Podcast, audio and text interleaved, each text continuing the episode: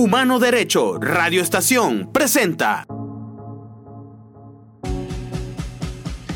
Y seguimos en el mío Pen Radio. Mi nombre es Humberto Sánchez Amaya. Conversaré con Bárbara Guevara, cantante de la agrupación Camay, así como con su baterista Javier Garnica. Como siempre les digo, relájense y escuchen.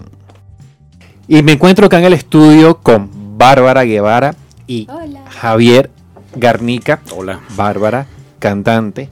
Javier, baterista. Correcto. Ellos forman parte de la agrupación Kamai, que para recapitular un poco, está, fue conformada eh, en primera instancia por Rix en la guitarra, Javier en la batería y Miguel Arellano en el bajo, por allá en el año 2020. Poco tiempo después se sumaron Bárbara Guevara en la voz, Eduardo Chan en los teclados y Alfredo Hernández en la percusión. ¿Cómo están? Excelente y agradecido de estar en tu programa. Eh, Kamai acaba de estrenar una canción llamada Abeja, que ya desde hace unas tres o cuatro semanas aproximadamente se puede conseguir en YouTube, por ejemplo, y en más plataformas. Eh, usted viene haciendo un trabajo, una banda, una banda formada prácticamente en pandemia. Sí, correcto. Eh, bueno, ellos dicen que, eh, sobre todo Ricardo, siempre lo recalca, dice que, que- que fue como un proyecto terapia eh, para la situación de pandemia. Y bueno, también así llegué yo eventualmente, que eh, ellos me propusieron, me invitaron a participar. Y bueno, era pandemia, uno no le dice que no a ese tipo de oportunidades en pandemia. Sí, sí, definitivamente yo creo que, es más, yo digo con, con toda seguridad que los fundadores de esta banda somos cuatro, ¿no? Es Miguel, eh, Ricardo y Bárbara, mi persona por supuesto, porque fuimos los que en realidad empezamos a levantar el proyecto en pandemia. Ok. Obviamente había como muchas ganas de tocar, había mucha creatividad retenida y pues nada, esto es lo que ya está, está saliendo luego de tres años de estar metidos en estudio día tras día. En esa época recuerdo, bueno, cuando se hizo tan popular el Zoom, las transmisiones por Instagram y todo eso, en una oportunidad, no recuerdo en, qué programa me llamaron para hablar un poco de lo que estaba ocurriendo en las artes en la época de pandemia, esa pausa y todo eso. Y recuerdo haber comentado eh, que seguramente en estos momentos de, de- de- de encierro, de cuarentena, de, pesadumbre, de incertidumbre, sí van a gestar muchos proyectos culturales. Mm. Que ahí van, no solamente va a salir obra a partir del encierro, obra a partir de esos sentimientos, sino también nuevos proyectos. Claro. Y, y creo que aquí se, o sea, ustedes son una constatación de, de esa, de esa, de esa afirmación, ¿no? De esas líneas. Sí, sí, sí. Y yo creo que justamente eso de, bueno, como, como me pasó a mí, que, que uno ni se lo pensaba, te ofrecían una- un proyecto creativo, una oportunidad para, para hacer, para crear, y uno se iba corriendo. Este, sí, qué fin. Entiendo que en su momento era un proyecto, corrígeme si me equivoco, netamente instrumental. Y luego ya cuando llega Bárbara, en- eh, entra el mundo de la voz, ¿no? Que son además en, en- en algunas ocasiones dos mundos diferentes que deben empezar a conocerse para encontrar un camino en conjunto. Háblenme de, de ese- de ese- de esa génesis y de cómo ese proyecto vira hacia, hacia, hacia tener una, pre- una presencia con una voz femenina. Claro, fíjate, este se gestó eh, como un trío instrumental y ciertamente nosotros como tríos teníamos la necesidad, a ver, no a lo mejor de ser comercial, ¿no? Pero sí de transmitir, amén de la música, un mensaje también por medio de la voz. Cuando yo, bueno, por supuesto que en ese tiempo de pandemia, pues nosotros revisábamos redes, redes, redes, redes, y me encontré con la suerte de, de Bárbara, el Instagram de Bárbara, asumiendo yo decía, bueno, esta chama es bellísima, canta buenísimo, no, qué ojalá que nos diga que sí. Ujú. Y bueno, y gracias a Dios fue así. Este, y es con cuando, como te digo, o sea, yo creo que los cuatro fundadores ya terminamos de amalgamar lo que fue un sonido para luego incorporar un teclado, para luego incorporar una percusión y ya este el sonido definitivo de Kamai, que es lo que están oyendo hoy en- en- con el tema abeja, ¿no? ¿Y tú qué estabas haciendo en ese momento, antes de, esa, de, ese, de ese Instagram, de ese stalkeo musical? Yo estaba en mi casa viendo el techo preguntándome qué sería de mi vida. Este, Pero previo a la pausa, ¿qué estabas haciendo? Exacto, sí. Yo cantaba en una. Lo último que hice musicalmente eh, antes de la pandemia fue participar en un proyecto de tributos. Ok. Que además súper interesante, fue una, una gran escuela porque semana a semana era un tributo diferente, me asignaban un artista distinto y me daban como alrededor de entre 15 y 17 temas para aprenderme. Entonces, bueno, yo estaba fajadísima y, feliz este, haciendo música. Obviamente, eh, cuando uno canta en tributos llega un momento, y cuando lo haces tanto, eh, llega un momento donde dices, bueno, pero ¿y la parte creativa? O sea, empiezas a necesitar decir lo tuyo.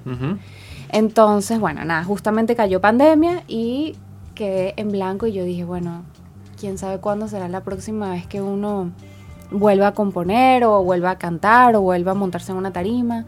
Este, y ellos llegaron en 2020, yo, o sea, apenas los escuché y me dijeron, bueno, pásate para, por la sala de ensayo para ver qué tal llegué y yo, o sea, yo iba con el objetivo de casi que decirles que sí de una, entrar al proyecto, hacer lo que fuera, aprovechar esa oportunidad. Y bueno, así fue. ¿Cómo se llamaba ese proyecto?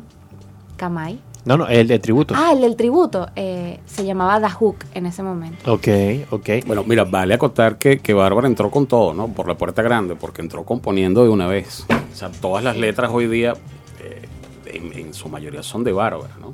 y ha continuado esa línea de composición que a nosotros nos parece súper interesante y es parte también del sello de Kamai. Sin duda, porque además, por ejemplo, en, la canción de abeja se, hay como, noto una voz que, no solamente encuentra esa, ese poder de manifestarse, porque quizás la, banda tributo es escuela porque aprendes las distintas técnicas y, interpretaciones de la realidad de, distintos artistas. Aquí es tomar lo mejor de cada quien para encontrar una propia voz y a nivel instrumental, desde el trabajo de la batería, la percusión y bueno, y además yo creo que también la, lo, que están haciendo la guitarra, los bajos, comulga muy bien hace una propuesta que siento que, porque yo eh, les empecé a hacer seguimiento, le, decía a Bárbara eh, que a mí me llegó un informe cuando lanzaron Mimosa hace un tiempo, después encontré las sesiones que tienen en, su, en el canal de YouTube, ha habido como un trabajo muy mancomunado de, hallar y, de subrayar lo que están haciendo. Totalmente correcto. Exactamente. Y en esa, cuando si hablamos, por ejemplo, de, influencias, ¿cuáles consideran ustedes que son las que están más marcadas ustedes o las que más los inspiran? Esa pregunta es difícil, ¿verdad? Es difícil porque yo creo que cada uno tiene sus influencias, ¿no?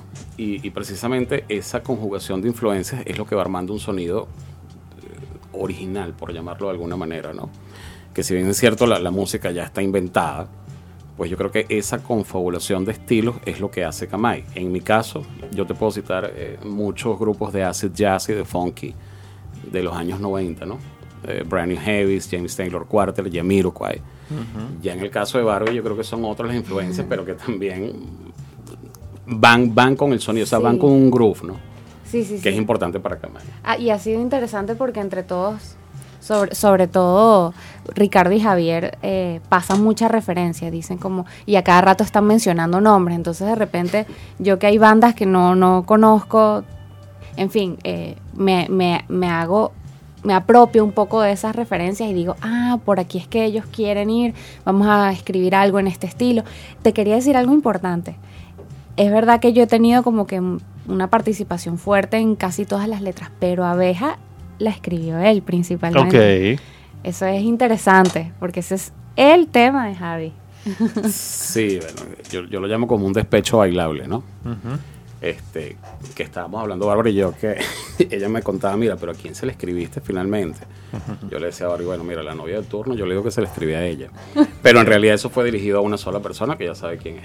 Ok, ok. Bueno, hay un pequeño inciso. Un inciso en lo que era este, exacto, la letra.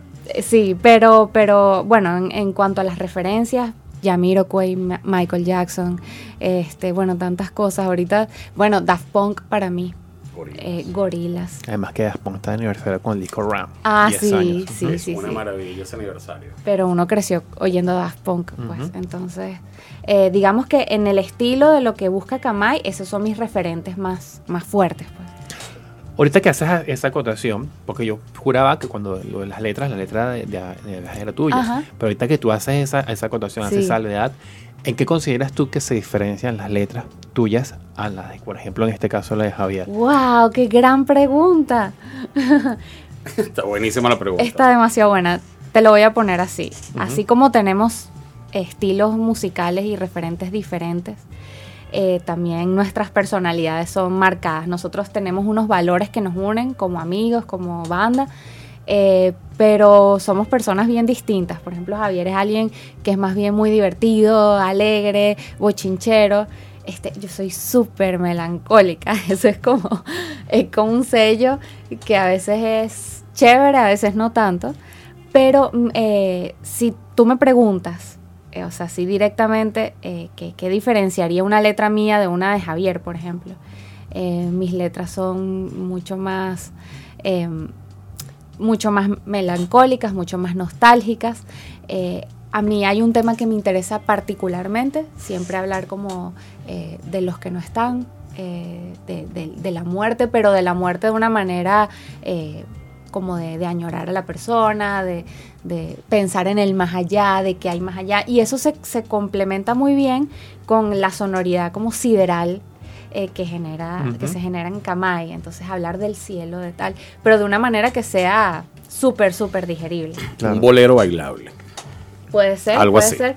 Este, yo estoy tratando de que de agotar ese tema también, porque en la vida me gustaría como que pasar a otras etapas, no quedarme siempre en lo mismo.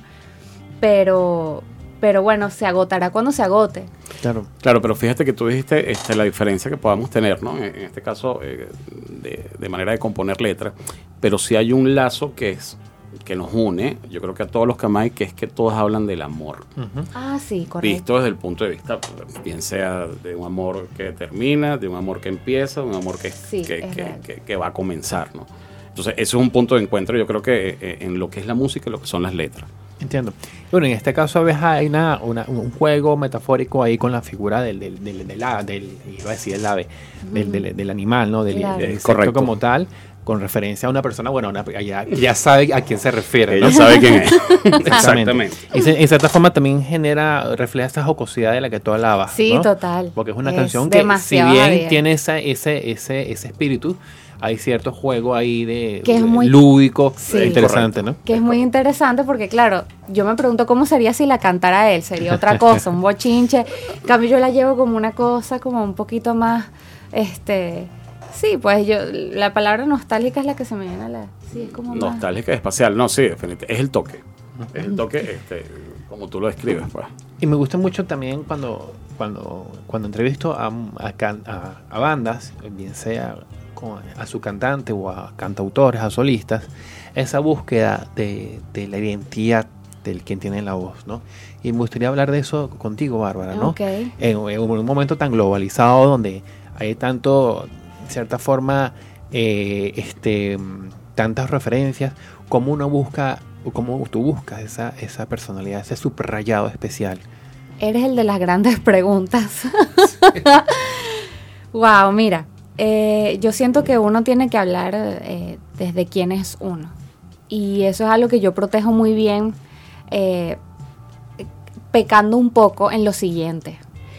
Yo trato de enterarme de lo que está sonando, pero muy por encima, muy por encima. Yo, de hecho, me, me, haría muy bien para algunas cosas escuchar más música pero yo soy como muy purista con lo de mi voz, con lo de escuchar demasiado cómo suena, lo que, lo que está en tendencia, como para no caer en imitar, en repetir. Obviamente todos, eh, en cuanto a su interpretación, bien sea en un instrumento este, físico, externo, a la voz o la propia voz, siempre uno tiene a una referencia, ¿no?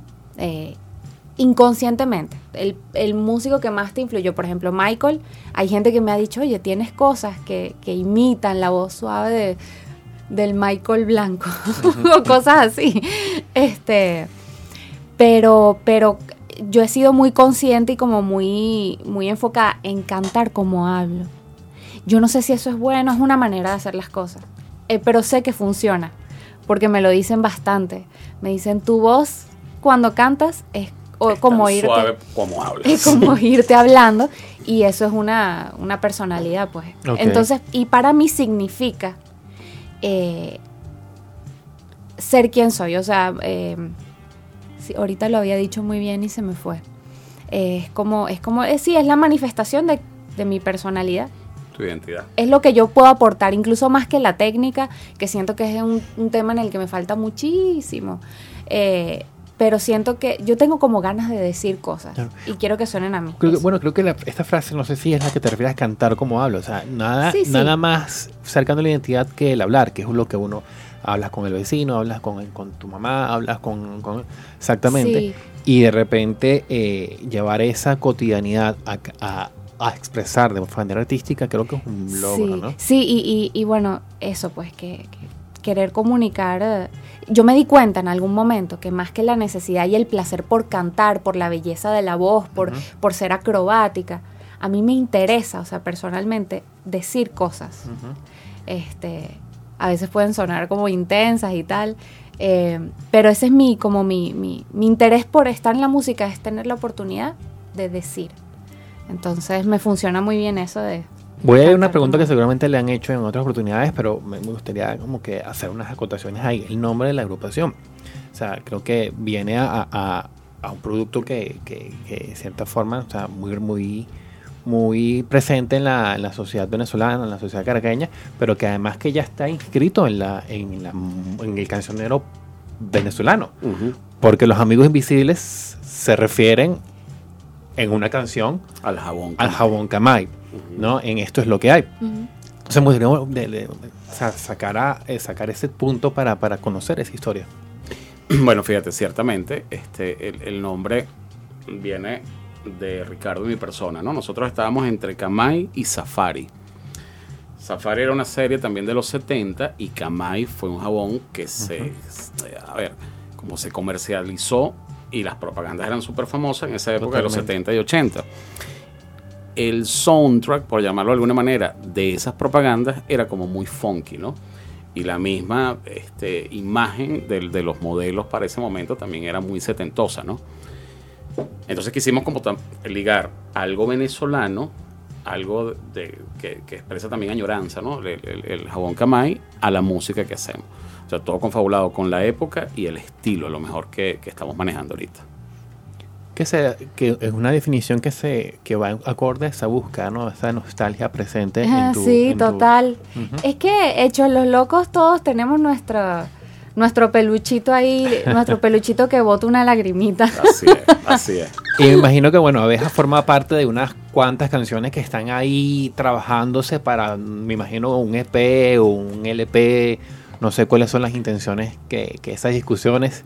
Bueno, sí, o sea, junto con abeja, eh, digamos que hay una triada de temas que grabamos, que eso fue un proceso muy interesante, me gustaría hablar un poquito de él, eh, porque ese proceso de grabación nos ayudó a pasar un escalón en aquello que veníamos haciendo a nivel musical, eh, que era una cosa menos estructurada para que sonara en radio, o sea, como mucho más libre, como menos, eh, con menos forma, y luego eh, eh, conectamos con estas personas maravillosas de Sweet Spot eh, que nos ayudaron a, a decir, bueno, ok, bueno, ellos, ellos nos hicieron la gran, la gran pregunta, nos dijeron, ¿ustedes quieren ser una banda underground o quieren ser una banda que suena en las radios? Que, en fin, nosotros escogimos un camino y ellos nos ayudaron a darle forma a tres temas. El primero Abeja, luego viene Party Forever y finalmente Flor Pagana, que son los vamos a estrenar en los próximos meses. Y bueno, en ese proceso de grabación, de ajuste aquí, vamos a hacer esto, este, alimenta la voz con esto, eh, crecimos, crecimos y a partir de entonces sabemos más cómo queremos sonar, ta- estamos más seguros, más precisos y eso nos emociona ahorita eh, porque en estudio nos provoca crear, nos provoca inventar con más norte. Estamos en un proceso creativo interesantísimo Sí. a raíz de lo que comenta Bárbara, ¿no? Este, Fernando Bosch y Rey fueron como unos mentores definitivamente para nosotros en, en- en esa estructura, ¿no? Porque yo creo que ya el sonido lo teníamos, pero ellos nos estructuraron un sonido, nos dieron disciplina en ese sonido y el menos es más, que es lo que tenemos ahorita como norte. No me hagas trampa, Bárbara. Hicieron ¿Qué? dos preguntas, ¿no? Ay, perdón. ¿Cómo quieren sonar El déficit ustedes? de Como una... No, no, no, a usted. El cuento que, me, que, me, que me echa es que le hicieron dos preguntas. ¿Cómo quieren sonar ustedes? ¿Como una banda underground o de radio? Pero no, no me dijiste que respondieron. Asumo que respondieron, pero quiero escucharlo.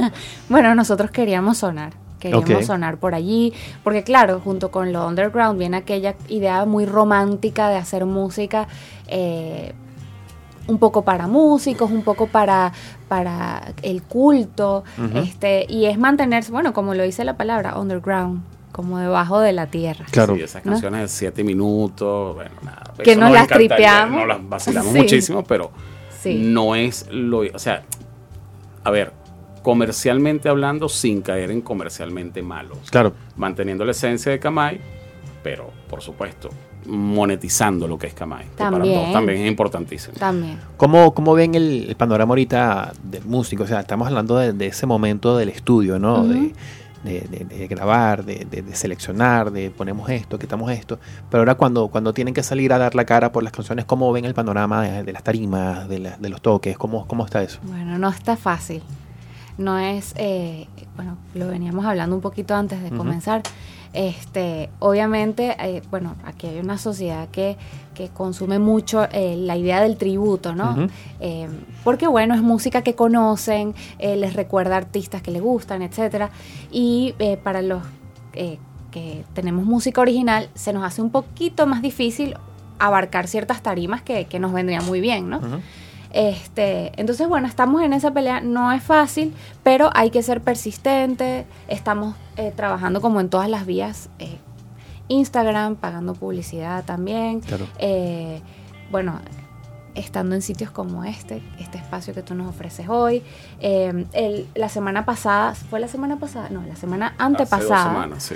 eh, tuvimos el, el privilegio de cantar, de presentarnos en un sitio de cantar. Bueno, En un- bueno, sí. Ca- Cantamos y tocamos. en Máquina Crea, que es un sitio increíble Allá que arriba siempre en es maravilloso, además siempre tiene las puertas abiertas para proyectos como el nuestro. Y bueno, es un trabajo de hormiguita, o sea, de estar haciendo ruido, ruido, ruido, ruido, hasta que un poco de manera este, o sea, automática se vayan abriendo ciertas puertas y, y vayamos teniendo más presencia en tarima, que eso nos encantaría. Y mención aparte, Máquina Crea, que yo creo que es un colectivo o uno de los pocos colectivos que le está dando oportunidad hoy día a las bandas emergentes a presentarse, a que se den a conocer. Yo creo que eso es importantísimo. Sí, eso es súper plausible, eso es una, una gente maravillosa. Este, y concha, hay que hacerle toda la publicidad del mundo. Así es. Claro que sí.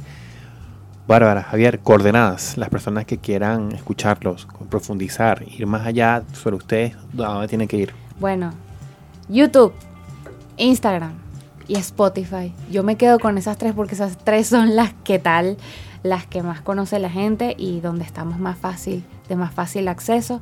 Eh, vean nuestro lyric video de abeja, que está muy gracioso, que lo hicimos humildemente en CapCut y está muy divertido. imagínate. Sí. Bueno, directora fue bárbara, mención Ok. también aparte, ¿ok? Eso fue muy cómico. Esa, esa experiencia. eh, queríamos contratar a alguien para hacer el, el lyric video, pero bueno, no se pudo. Eh, también temas de dinero, todo el cuento. Y uno de los de la banda, que es muy cómico también, muy divertido, empezó Barbie. Hazlo tú, hazlo tú, tú puedes, estudiaste comunicación, tú puedes hacerlo. Y yo, ¿qué? ¿Estás loco? Sí, hazlo en una aplicación que se llama CapCut por el celular. Bueno, fue toda una experiencia, pero salió y está, Y salió bonito. está, Sí, está chévere, sencillo pero chévere. Instagram.